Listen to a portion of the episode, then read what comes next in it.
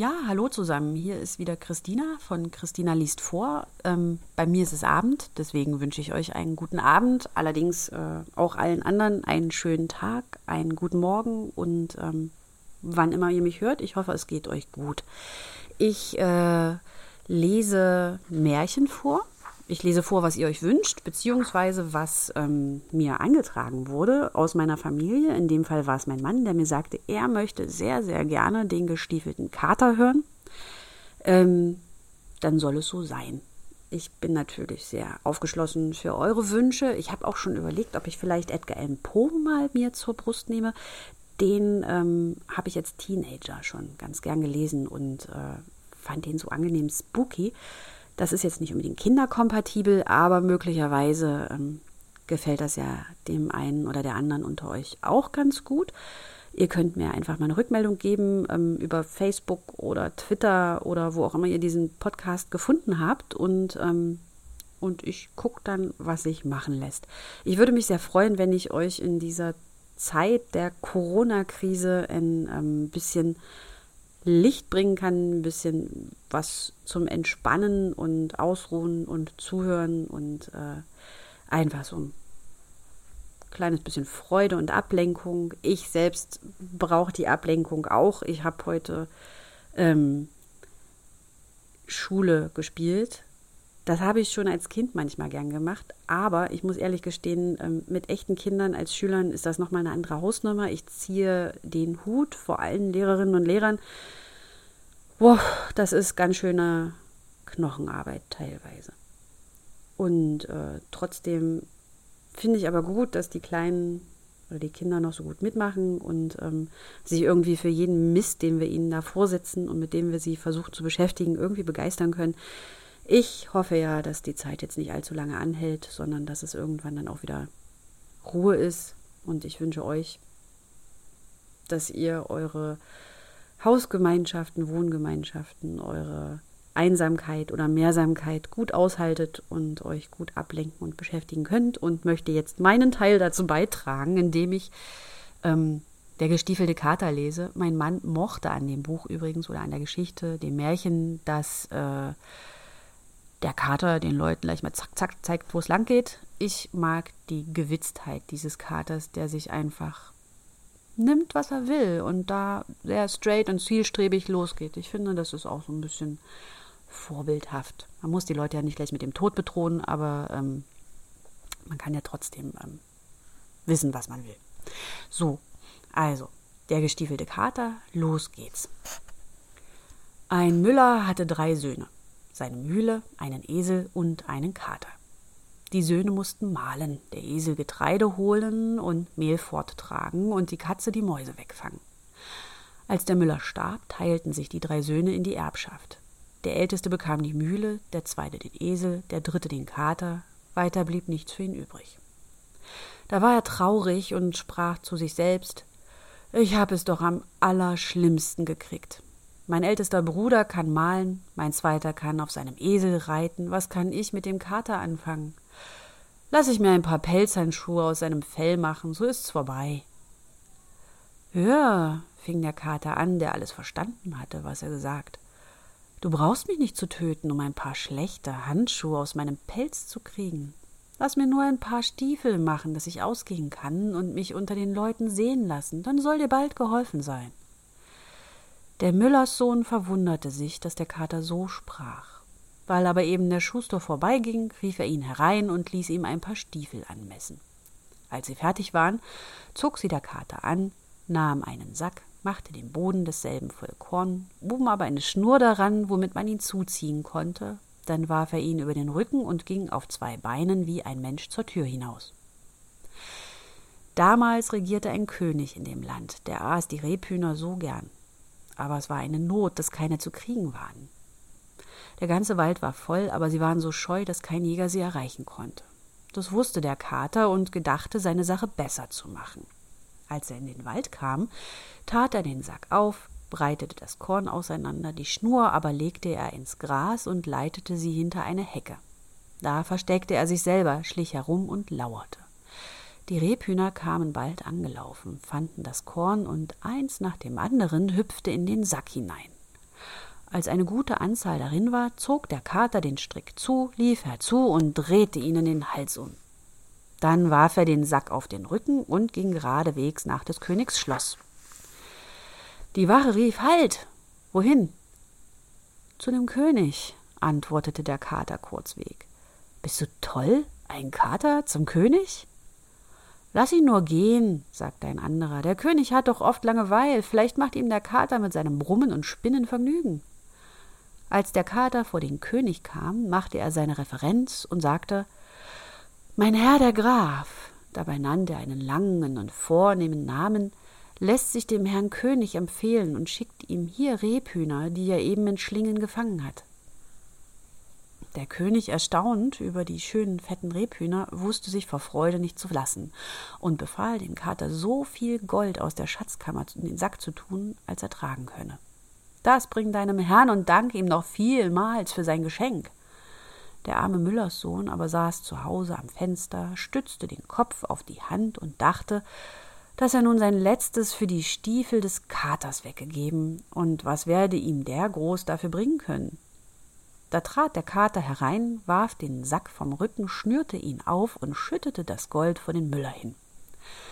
Da hast du etwas für die Stiefel, der König lässt dich auch grüßen und dir viel Dank sagen. Der Müller war froh über den Reichtum, ohne dass er noch recht begreifen konnte, wie es zugegangen war. Der Kater aber, während er seine Stiefel auszog, erzählte ihm alles. Dann sagte er Du hast zwar jetzt Geld genug, aber dabei soll es nicht bleiben. Morgen ziehe ich meine Stiefel wieder an, du sollst noch reicher werden. Dem König habe ich auch gesagt, dass du ein Graf bist.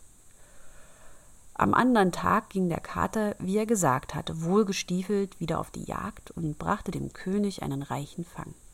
So ging es alle Tage, und der Kater brachte alle Tage Gold heim und ward so beliebt wie einer bei dem König, dass und ward so beliebt wie einer bei dem König, dass er aus und eingehen durfte und im Schloss herumstreichen, wo er wollte. Einmal stand der Kater in der Küche des Königs beim Herd und wärmte sich. Da kam der Kutscher und fluchte. Ich wünsch, der König mit der Prinzessin wäre beim Henker. Ich wollte ins Wirtshaus gehen und einmal trinken und Karten spielen, da soll ich sie spazieren fahren an den See. Wie der Kater das hörte, schlich er nach Haus und sagte zu seinem Herrn Wenn du willst ein Graf und reich werden, so komm mit mir hinaus an den See und bad dich darin. Der Müller wusste nicht, was er dazu sagen sollte, doch folgte er dem Kater, ging mit ihm und zog sich splitternackend aus und sprang ins Wasser.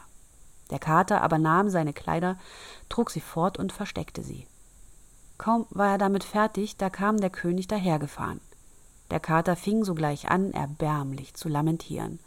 Ach, allergnädigster König, mein Herr, der hat sich hier im See gebadet. Da ist ein Dieb gekommen und hat ihm die Kleider gestohlen, die am Ufer lagen. Nun ist der Herr Graf im Wasser und kann nicht heraus, und wenn er länger darin bleibt, wird er sich erkälten und sterben. Wie der König das hörte, ließ er Halt machen, und einer von seinen Leuten musste zurückjagen und von des Königs Kleidern holen. Der Herr Graf zog die prächtigsten Kleider an, und weil ihm ohnehin der König wegen der Rebhühner, die er meinte von ihm empfangen zu haben, gewogen war, so musste er sich zu ihm in die Kutsche setzen. Die Prinzessin war auch nicht bös darüber, denn der Graf war jung und schön, und er gefiel ihr recht gut. Der Kater aber war vorausgegangen und zu einer großen Wiese gekommen, wo über hundert Leute waren und Heu machten. Wem ist die Wiese, ihr Leute? fragte der Kater dem großen Zauberer. Hört, jetzt wird der König bald vorbeifahren. Wenn der fragt, wem die Wiese gehört, so antwortet dem Grafen. Und wenn ihr das nicht tut, so werdet ihr alle totgeschlagen. Darauf ging der Kater weiter und kam in ein Kornfeld, so groß, dass es niemand übersehen konnte. Da standen mehr als zweihundert Leute und schnitten das Korn. Wem ist das Korn, ihr Leute? Dem Zauberer. Hört, jetzt wird der König vorbeifahren. Wenn der fragt, wem das Korn gehört, so antwortet dem Grafen. Und wenn er das nicht tut, so werdet ihr alle totgeschlagen. Endlich kam der Kater an einen prächtigen Wald, da standen mehr als dreihundert Leute, fällten die großen Eichen und machten Holz. Wem ist der Wald, ihr Leute? Dem Zauberer. Hört, jetzt wird der König vorbeifahren. Wenn der fragt, wem der Wald gehört, so antwortet dem Grafen. Und wenn ihr das nicht tut, so werdet ihr alle umgebracht. Der Kater ging noch weiter. Die Leute sahen ihm alle nach, und weil er so wunderlich aussah und wie ein Mensch in Stiefeln daherging, fürchteten sie sich vor ihm. Er kam bald an des Zauberers Schloss, trat kecklich hinein und vor ihn hin. Der Zauberer sah ihn verächtlich an und fragte ihn, was er wolle. Der Kater machte eine Referenz und sagte Ich hab gehört, dass du in jedes Tier nach deinem Gefallen dich verwandeln könntest. Was einen Hund, Fuchs oder Wolf betrifft, da will ich es wohl glauben, aber in einen Elefanten, das scheint mir ganz unmöglich. Und deshalb bin ich gekommen, um mich selbst zu überzeugen. Der Zauberer sagte stolz, das ist mir eine Kleinigkeit, und war in dem Augenblick in einen Elefanten verwandelt. Das ist viel, aber auch in einen Löwen? Oh, das ist auch nichts, sagte der Zauberer und stand als Löwe vor dem Kater. Der Kater stellte sich erschrocken und rief Das ist unglaublich und unerhört, dergleichen hätte ich mir nicht im Traum in die Gedanken kommen lassen, aber noch mehr als alles andere wäre es, wenn du dich in ein so kleines Tier wie eine Maus verwandeln könntest. Du kannst gewiss mehr als irgendein Zauberer auf der Welt, aber das wird dir doch zu hoch sein. Der Zauberer ward ganz freundlich von den süßen Worten und sagte Oh ja, liebes Kätzchen, das kann ich auch, und sprang als Maus im Zimmer herum. Der Kater war hinter ihm her, fing die Maus mit einem Sprung und fraß sie auf. Der König aber war mit dem Grafen und der Prinzessin weiter spazieren gefahren und kam zu der großen Wiese. Wem gehört das Heu? fragte der König. Dem Herrn Grafen, riefen alle, wie der Kater ihnen befohlen hatte. Ihr habt ein schönes Stück Land, Herr Graf, sagte er. Danach kamen sie an das große Kornfeld. Wem gehört das Korn, ihr Leute? Dem Herrn Grafen. Ei, Herr Graf, große, schöne Ländereien. Darauf zu dem Wald. Wem gehört das Holz, ihr Leute? Dem Herrn Grafen. Der König verwunderte sich noch mehr und sagte, Ihr müsst ein reicher Mann sein, Herr Graf. Ich glaube nicht, dass ich einen so prächtigen Wald habe.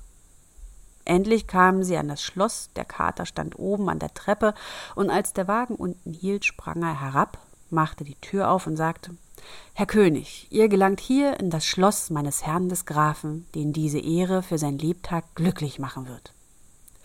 Der König stieg aus und verwunderte sich über das prächtige Gebäude, das fast größer und schöner war als sein Schloss.